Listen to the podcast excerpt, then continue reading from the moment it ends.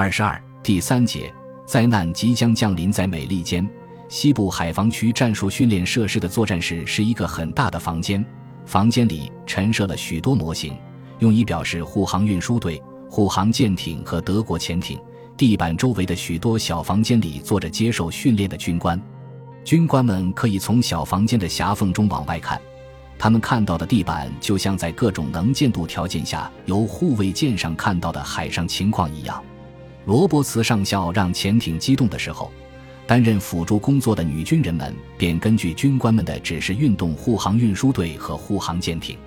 模型要按照一定的步调运动，每步表示二至十分钟。并要在十至二十分钟之间完成。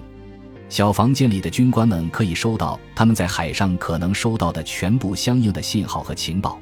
而且和真实情况一样有些延误。这就是学员们下达的护航舰艇和护航运输队的展开决心能与实践中应当采取的决心完全一样。他们做出反应的速度和定下的决心，都在演习过程中详细的记录下来。并在以后加以讨论。护航舰艇的最高指挥官们也用这种办法与他们指挥的各大队的舰长们研究战术，即把护航运输队的防御战术交给新任的护航舰艇最高指挥官罗伯茨上校和他的参谋人员，还用这些模型设计护航运输队的某些动作，发展新的战术。西部海防区战术训练设施的特点是。这种练习必然要比海上的战斗行动进程慢。另外，方案不能设定的太好，以致在某些方面不够逼真。一九四二年，加拿大海军在哈利法克斯建立了一座供单艘舰艇的指挥人员练习夜间反潜作战的设施。该设施包括一个攻击教学馆、一个近似的雷达模拟器。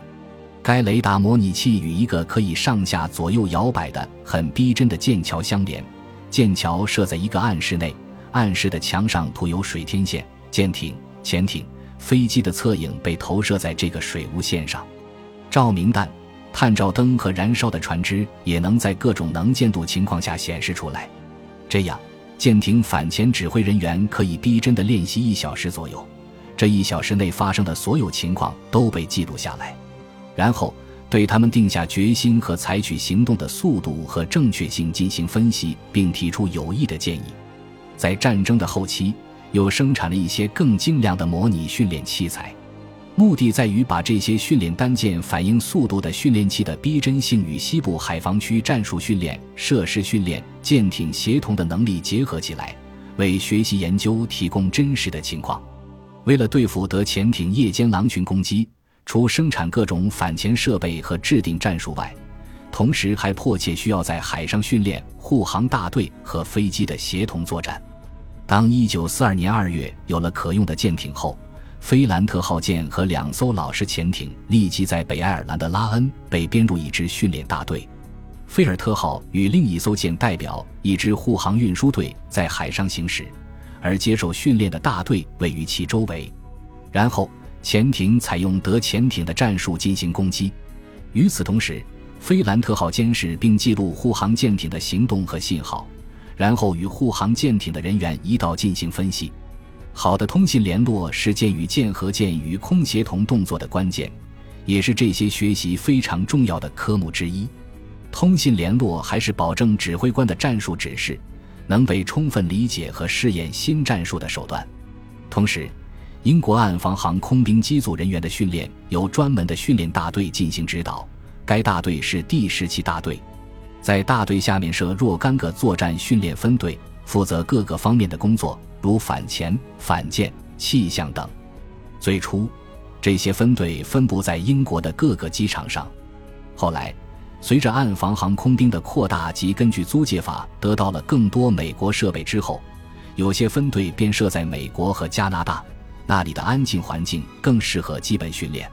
最初训练是使机组人员获得完成具体任务所需的足够的基本知识和专门知识。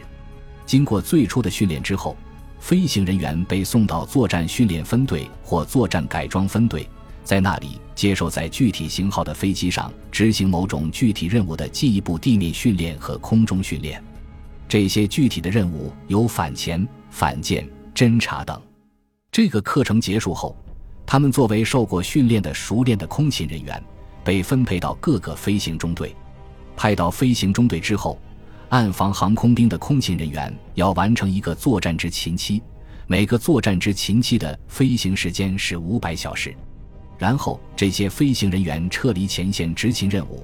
在作战训练分队的参谋机构任一名教官，或在暗防航空兵的其他部门做办公室工作。这个制度的唯一例外是驾驶员，他们从初级训练学校毕业后被直接派到前线的一个中队，在有经验的机长的带领下当副驾驶，要完成二百个作战飞行小时，然后被送到一个作战训练分队或作战改装分队，学习驾驶他们最后要当机长的那种型号的飞机。在这之后，他们与各自的机组人员一道组成一个机组，被派到一个中队去。驾驶员最初得到的反潜作战教育是在前线的中队，副驾驶员无论对他们所要驾驶的飞机型号或对反潜战术都完全没有学习过。由于对飞机不熟悉，他们不得在起飞和着陆时操纵飞机；又由于没有教他们的双套控制设施，即使有时间也无法教他们。飞机只要在空中开始飞行。副驾驶员便可接过来用自动驾驶仪操纵飞机，但是每次用雷达或目视发现目标时，如可能进行攻击，他都要与机长调换位置。各飞行中队在战斗发动的空隙间，还要对所有的飞行人员进行不断的训练。沿岸的基地经常用靶船拖带着雷达反射体出海模拟潜艇，然后由飞机使用烟标或闪光信号。对潜艇进行模拟攻击。此外，每个中队还有一名叫做领队的军官，例如领队领航员、领队雷达员和领队无线电报务员。各领队军官对该中队指挥官负责，对各相应业务的飞行人员进行训练，使其业务熟练程度能达到所需的水平。这些军官还要在作战的间隙时间组织不断的学习。